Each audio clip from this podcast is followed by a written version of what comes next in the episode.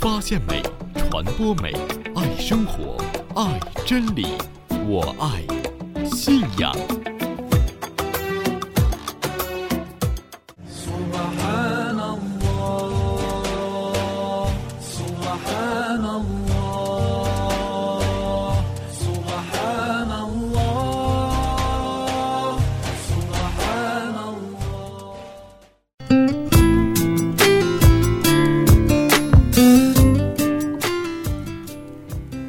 阿萨拉姆阿雷孔，愿安拉将平安降于你们。欢迎收听《我爱信仰》，我是法蒂玛。亲爱的听众朋友，马上要进入每年的拉玛丹的斋月了，大家都在做着斋月前的准备。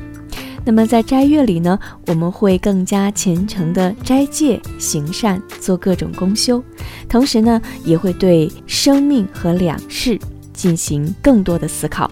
那么今天的读经随想呢，就跟法蒂玛一同来思考死后的生命。这是毛杜迪对于《古兰经》第七十五章复活章第一到五节经文的读后随想。那么第二个板块信仰之美呢，我们一同来分享晴雨轩主带来的这份爱注定不能忘却。第三个板块文艺小站，我们一同来轻松一下，收听马来西亚歌手 Sheila 在二零一二年生动亚洲当中带来的那一首非常好听的《Forever Love》。好了，本期节目编辑海曼，感谢您的收听和支持。我爱信仰，与您的心灵同在。今天的读经随想呢，一同来分享由毛杜迪为我们带来的对于《古兰经文》第七十五章复活章第一到五节的读后随想死后的生命。首先呢，我们一同来聆听这五节经文的启示内容。我以复活日盟誓，我以自责的灵魂盟誓。难道人猜想我绝不能集合他的骸骨吗？不然，我将集合他的骸骨，而且能使他的每根手指还原。不然，人欲长此放荡下去。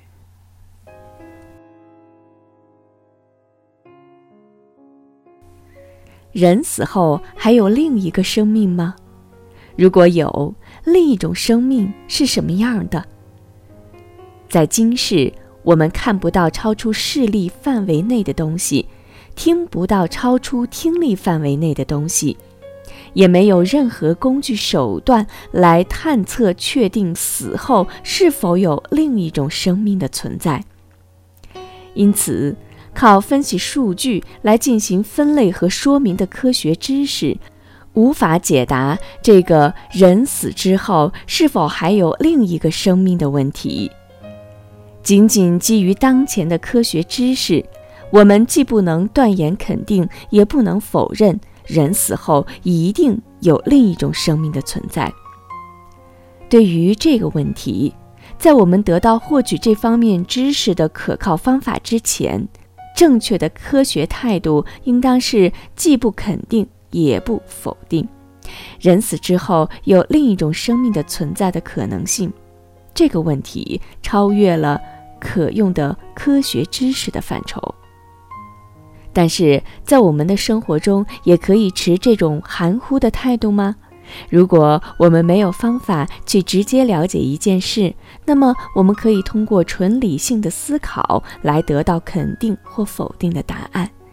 如果一件事直接的关系到我们的日常生活，我们绝不能保持含糊的态度，一定要证实这件事是否存在。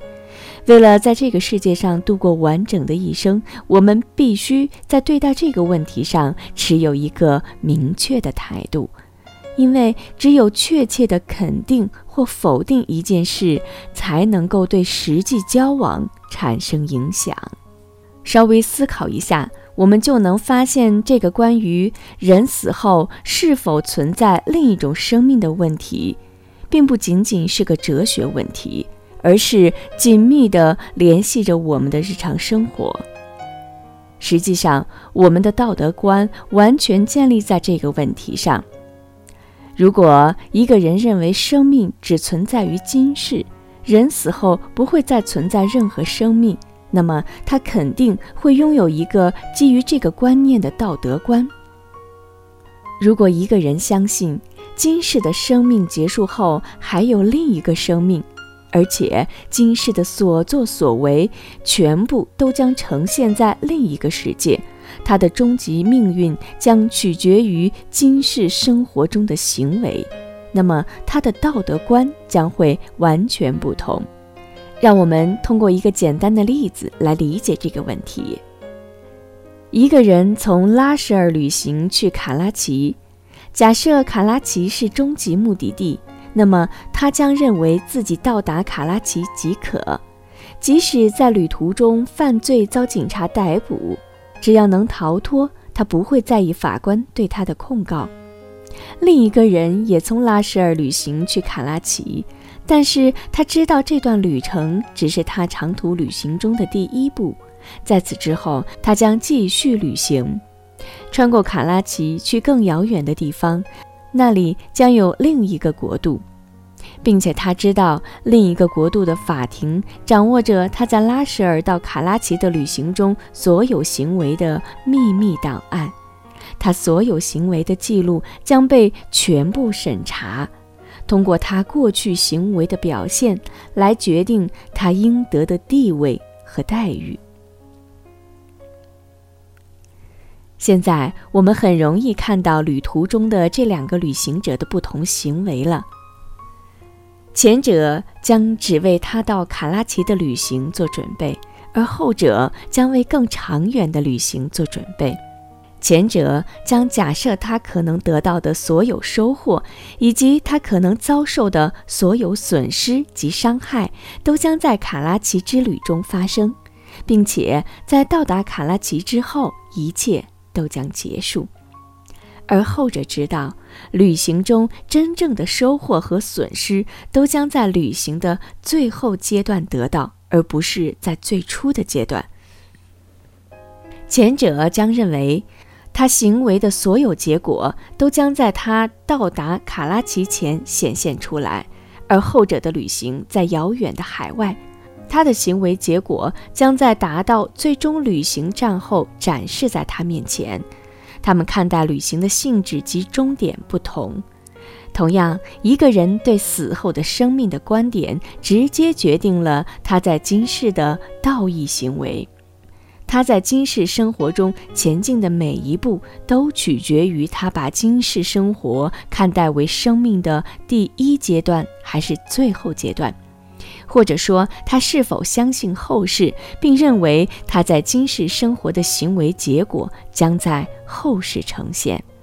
从这一点很清楚的可以看到，人死后是否存在另一种生命这个问题，并不是个没用的哲学思考，而是一个密切关系并极大的影响着我们日常生活的问题。因此。在这个问题上，没有理由保持含糊的态度。在后世是否存在这一个问题上，任何基于怀疑论而形成的观点，与完全否定后世的观点所产生的效果相同。因此，我们有责任搞清楚是否在人死后还有另一种生命存在。如果科学手段不能帮助我们得到答案，那么，我们必须借助理性思考和逻辑推断来得到结论。如何推理？我们的推理基于什么？首先，基于人类自身；其次，基于宇宙体系。因此，我们应当研究人类在宇宙中生存时，在宇宙体系下，其需求是否得到了完全的满足。是否还有一部分没有得到满足，需要其他的体系来补充？人类拥有很多方面。首先，它拥有一个躯体，由各种矿物质、盐分、气体和水分构成，宇宙是一个庞大的体系，小至尘埃，大到星体等万物都在各自的轨道上运行着。我们对万物的壮观情形叹为观之。地球、石头、金属、盐分、气体、河流、海洋等等，这些东西的存在和运行，需要由一套法则来统治和管理。所有的法则都是在这一宇宙范围内运行的。这些法则是各种元素和自然力量在宇宙中各司其职，人类的躯体也都自由地在这些法则下生存生活。其次，人类是一种生物，通过身边的物质获取营养来成长。类似的，宇宙中各种各样的树木花草也在这一基本法则下成长。再次。人类拥有自由意志来行动，他为自己生产食物，保护自己，做各种储备。同时，在地球上有许多其他类似于人类的物种存在，陆地上、水里、空中，无数种动物的全部行为都完全的被宇宙体系内的法则所掌控。除此之外，人类还拥有道德面，人类被赋予好。和坏的意识，拥有区别好坏的能力，并且拥有做好事和干坏事的能力。人类的本性要求，好的行为要有好的结果，坏的行为有坏的结果。人类可以区别公正和专制，真理和谬误，正确和错误，仁慈和残酷，亲切和傲慢，慷慨和吝啬。正直和背叛等等，这些品质并非是抽象的概念，而是发生在实际生活中，并对人类文化产生深远影响。因此，人类被赋予的这些天性，要求他的行为和其道义结果和行为结果相一致。但是，让我们观察并稍微深入的思考一下目前存在的这个宇宙体系。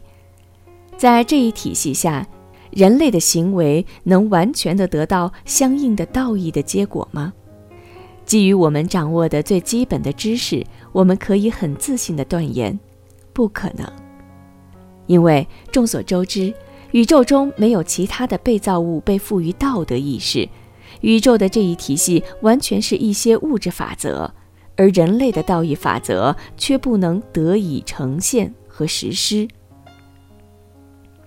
比如，金钱在人类事物中带来价值和分量，但是真理却不能起到金钱的作用。芒果种子会结出芒果，然而追随真理的人有时受到赞赏，有时却常常受到贬斥。宇宙体系自然法则下，物质方面的事物总会有一个已知的行为结果，但是在这一体系下，人类世界中的道德力量却没那么明显。自然法则不能衡量人类行为导致的道义结果，甚至我们发现一些结果只是局限在自然法则许可的范围内。我们生活在一个物质世界里。通常，一个行为在自然法则下导致的结果，完全有悖于理性的道义要求。在人类社会中，人们需要努力地建立一道道德规范，来确保人类的行为所导致的道义结果。但是，这些努力是很有限的。一方面受到自然法则的影响，另一方面受到人类自身弱点的影响。这些道德规范完全不能满足人类的需求。让我们通过几个例子来理解这一点。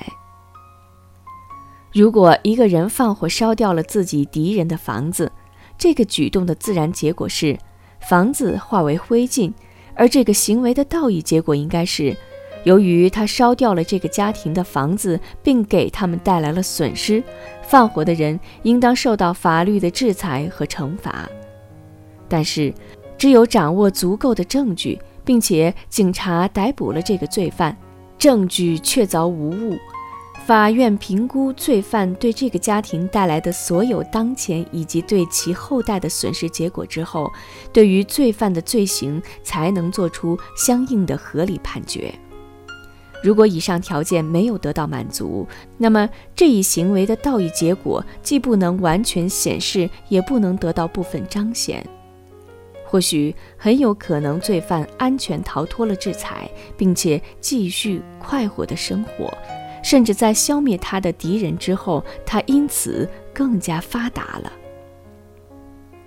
让我们再举一个例子。我们经常发现，一些人设法通过各种卑劣手段取得政治控制权，统治整个地区的民众，使民众追随他们。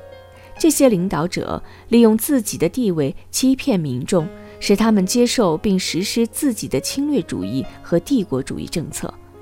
他们率领民众与邻国发生战争，很多国家在战争中被摧毁，成千上万的人被杀。许许多多的人被迫生活在悲痛和衰败中，他们的这种错误领导对人类历史产生了深远的影响，使其不计其数的数代人受到影响，甚至影响几个世纪。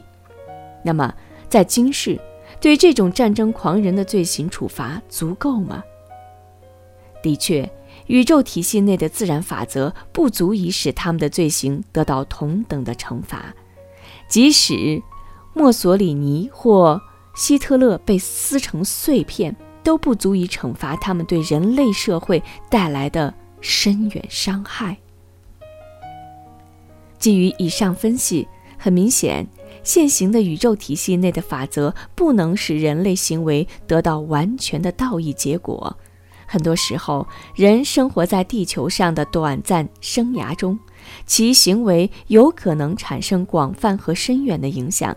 这些影响有时甚至需要成千上万才能得到完全的彰显。在当前的自然法则下，没有任何人可以活这么久。基于此，合乎逻辑也可以得出，当前的物质世界和自然法则足以满足人类的物质需求。但是绝不足以满足人类的道义需求，这部分的道义需求就需要有另一个世界来满足。在这个世界里，道义法则为主导，自然法则为辅助，生命是没有终止的。在今世的物质世界里，人类行为的道义结果都将在这里完全的、合理的彰显出来。在这个世界里，正义和正直衡量一切，而不是金银。根据道义法则，火只会烧那些罪有应得的人，幸福和安乐只会让那些在艰难险境中仍旧保持虔诚美德的人去享受。本性和理性这两方面都需要有这样一个体系存在。到目前为止。以上是关于逻辑的推理，只指出这样一个世界应当存在。但问题是，这样的一个世界是否真的存在？推理或知识都不能给我们绝对的答案。在此，《古兰经》帮助了我们。《古兰经》启示我们，我们的本性和理性所需求的这个世界将会成为现实。目前，物质法则下的宇宙体系将会毁灭。另一个世界将会取而代之，在那时，地球、星体等所有的东西将完全的与现在不同。伟大的造物主将复活所有人类，从第一个人到今世的最后一个人，都将同时被复活，一起站在造物主面前。每个人、每个团体、人类的所有言行都被记录。一丝一毫毫无差错，毫无遗漏。在今世，每个人言行的所有影响和结果都被完全的记录下来，所有受此影响的后代都将为之做见证。每个人的言行所带来的所有细微的影响都将被呈现，每个人的手脚、耳朵、眼睛等其他各个躯体部位都将见证。在今世，他们是如何被利用或滥用的，基于这些无可指责的证据和无懈可击的完整的行为记录，安拉宇宙的超绝掌控者将绝对公正地对每一个人做出判决，宣告每一个人应受的报酬或刑罚。衡量这些报酬和刑罚的标准，也不是这个物质体系世界所采用的。在新的世界体系里，时间、空间、重量、尺度、自然法则等都是完全不同于今世世界所采用的标准。在今世，美德和善行所带来的持续几个世纪的有益影响，将会在新的世界体系内被完全的报酬。没有死亡或病痛或衰老，这些报酬所带来的享受不会有任何折扣。另一方面，在今世罪行的行径对今世生灵所造成的长达几个世纪的破坏影响，都将会在新的世界体系内被完全的惩罚。没有死亡或昏睡，这些惩罚所带来的痛苦不会得到任何减轻。如果现存的自然法则下的宇宙体系是存在的事实，那么为什么另一个不同的法则下的宇宙体系就？不可能存在呢。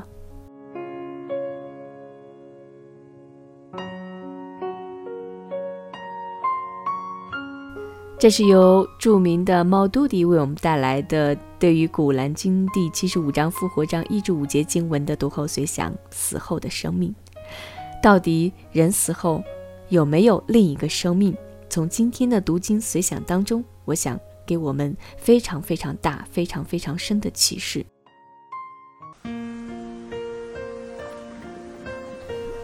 亲爱的听众朋友，这里您正在收听到的是我爱信仰节目，我是法蒂玛。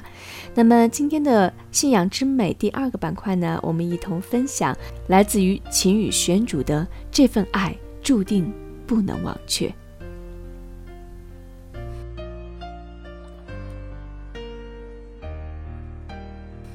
人到中年的我，泪腺似乎在逐渐的干涸。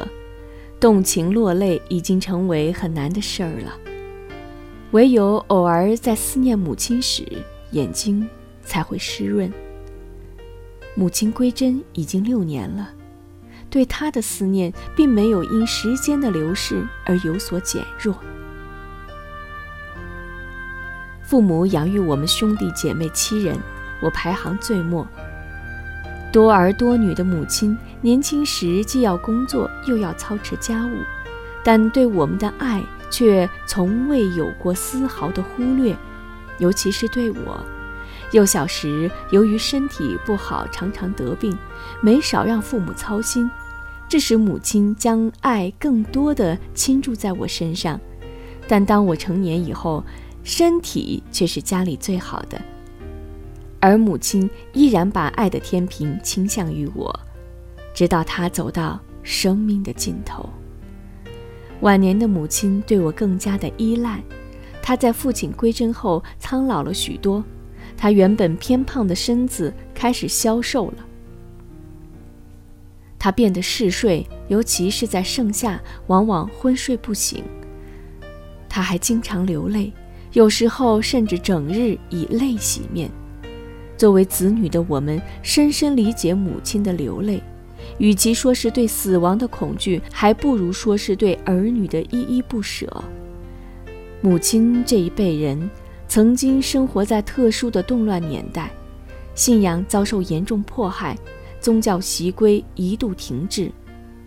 这对有些人来说，完全可以作为开脱的理由，因为当信仰的大门敞开时，他们已步入老眼昏花的花甲之年，然而这时候，母亲开始学做礼拜了。不识字的她学得非常吃力，好不容易学会了一段不太准确的念词，一旦生病停几天又忘了。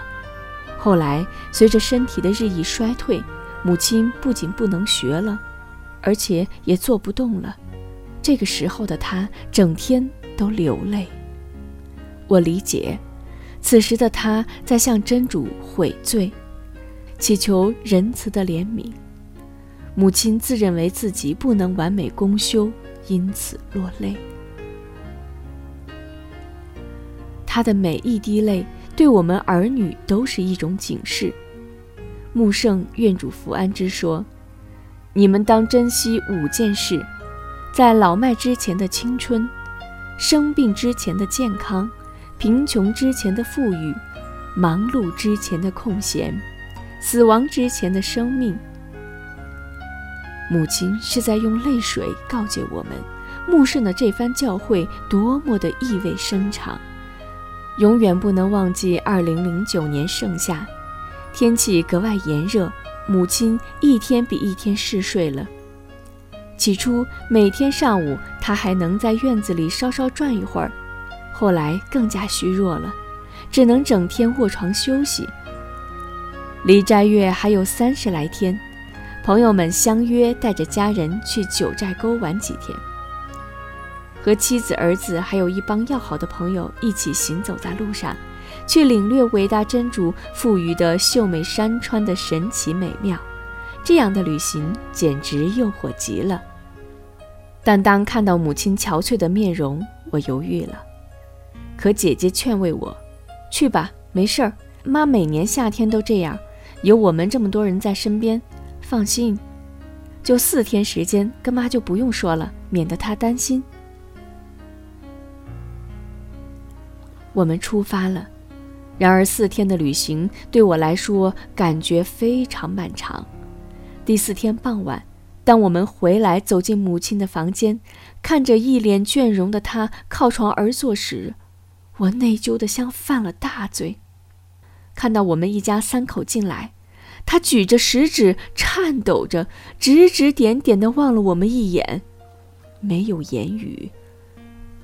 我知道他是想说：“你们出去。”我一旦无常了，咋办呀？两天后，母亲的进食更少了，而睡觉的时间却多了。我们兄弟姐妹商量了一下，决定送她进医院做个检查。当把这个想法告诉母亲时，她却极力的反对。最后好说歹说，总算同意了。检查结果出来了，我们的脑子嗡的一震，眼前一黑，觉得整个天地在旋转，多器官出现衰竭。这意味着母亲和我们相伴的时日不多了，随时在等待真主的口唤。既然来到医院，就想给他输点补充能量的液体。但一听说让他住院，母亲不知道从哪儿爆发的力量，哭着闹着喊着要回家。我们实在拗不过他，只好抹着眼泪将他接回了家。回到家以后的母亲显得淡定坚毅，再也没有看到他落泪叹息，似乎变了一个人。他整日合眼躺在床上。当嘴角蠕动时，我们才知道他在醒着，默默地念诵他所学到的为数不多的 zikr，随时听从主的召唤。当嘴角不动时，我们知道他在沉睡。他醒来时，一看到身边有人，起初用手示意我们出去，到后来没有力气抬手时，就用眼神示意我们出去。我们懂得母亲的意思，他怕我们受累，怕我们看到他现在的样子心疼。还有就是，他需要在短暂的清醒时刻纪念真主。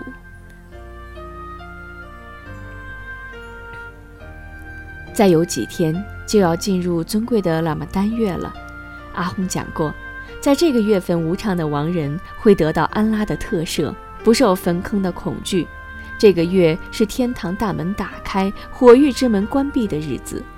我们默默地做独爱，祈求真主赐予我们母亲获得这个月份的吉祥。母亲已经十几天没有喝水进食了，我们的担忧与日俱增。我们兄弟二人轮换着守候在母亲床边，生怕她不辞而别。夜深人静时，看。着母亲消瘦的脸庞，骨肉分离的伤痛一次次的袭来。我附在他耳边，将我平时背记的一些《古兰经》短小章节哽咽着反复念给母亲听，算是对母亲最后的尽孝。我抚摸和亲吻着她几乎没有温度的骨瘦如柴的手掌和脸颊，只希望将我的热量传递给她，让她知道我们守候在她身边。天亮了，母亲平安地度过了令人焦灼的一夜。然而，生命对于这时的她，脆弱的只有一线了。沙漠的唤里从窗外一阵阵传来，我们悬着的心似乎能有所放松了，因为这意味着此刻进入了期盼已久的二零零九年的斋月。伊莎拉，如果真主抑郁。照母亲现在的状况，有可能获得桂月的无常，从而获得赦免其坟坑的恐惧。这将是对柔弱母亲多大的恩典呀！宵礼时分，我和兄长礼完第一个夜晚的塔拉维亚，从清真寺走回家。一进屋，看到姐姐们围在母亲床边，正抽泣。母亲，她汗水淋漓地张着大口，呼吸越来越困难。这时候，兄长和我却出奇的冷静，默默地将姐姐和几位女亲戚劝到隔壁的房间。于是，兄长在母亲耳边轻轻地、不断地提念。我急忙给阿轰打电话。不一会儿，阿轰到了。他进门俯身看了看母亲，便迅速打开《古兰经》，翻到雅心章，诵读起来。阿訇读得很慢，优雅的诵经声在寂静的屋子里来回荡漾，我们的泪水止不住地往下流淌。望着母亲，心里默默地在祈祷：主啊，祈求你使我们的母亲有个容易明亮的无常吧。就在阿訇念完雅心章，我们做完读阿姨，拭去泪水的那一刻，母亲。缓缓地合上了嘴唇，呼吸越来越微弱。过了几分钟，时间定格在了二零零九年八月二十一号二十三点四十分。母亲，她呼出了生命中仅剩的最后一口气。这时候，我惊奇地发现母亲的面容显得异常紧致，且安详宁静，如同她年轻时的模样。啊，母亲，她奉应主命，归真了。感赞真主。准允了我们的独爱，让我们深爱的母亲获得了吉庆的拉玛丹的无常，使我们做儿女的心灵获得了一种安慰。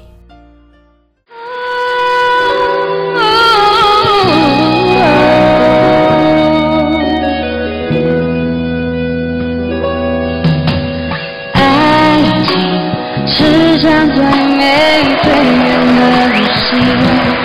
也不及你偶尔阻碍我们的天地，看到你的体温在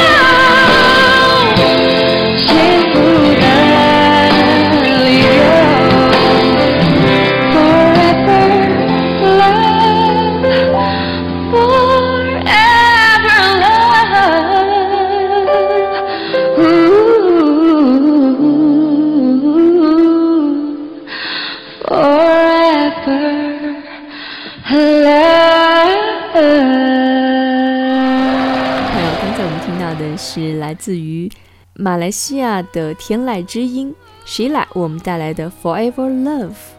啊，这首歌呢是在二零一二年生动亚洲节目当中 Shila 在现场演唱的，她的声音呢非常独特。那么希望呢这首 Forever Love 能够在这个斋月使您的周围永远洋溢着爱的芬芳。